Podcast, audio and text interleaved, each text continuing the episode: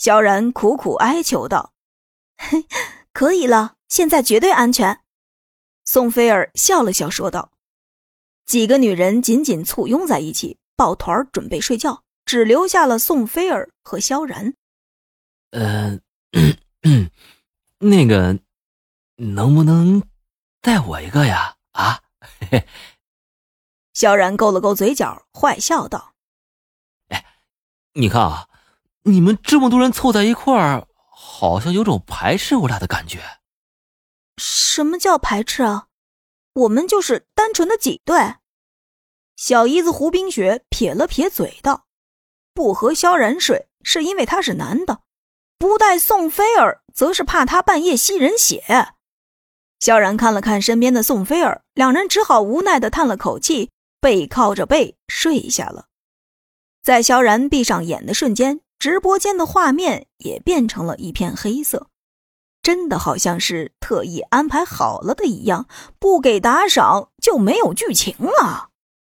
到了，到了，马上就到一个亿了，到一个亿，立马就会睁开眼睛，相信我。啊！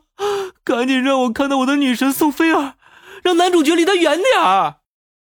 观众们纷纷起哄起来，眼看着活动的进度条就要到了一个亿，刘华龙此时下达了命令。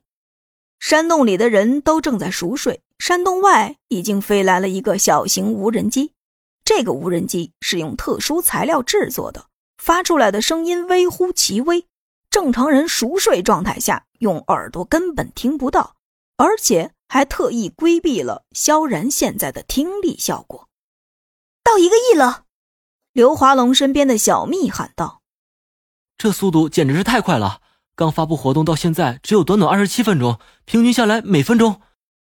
哎呀，你别算了，接下来的事情更重要。”刘华龙不耐烦的说完，眼睛死死的盯着另一个电脑屏幕。另一个电脑屏幕是那台无人机的实时监控录像。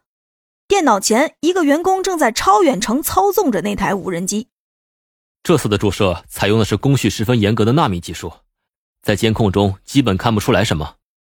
员工扶了扶眼镜说道：“他们这次的计划便是如此，约定好了达到一个亿的剧情增加，便是在萧然和宋菲儿的身体中注射特殊的药物，从而让两人的关系变得暧昧，以此来吸引人的眼球。一开始啊，这些人中只有宋菲儿的热度最高。”毕竟是美女明星嘛，好多人都是冲着她这个名号才来看直播的，所以必须要在她的身上做手脚。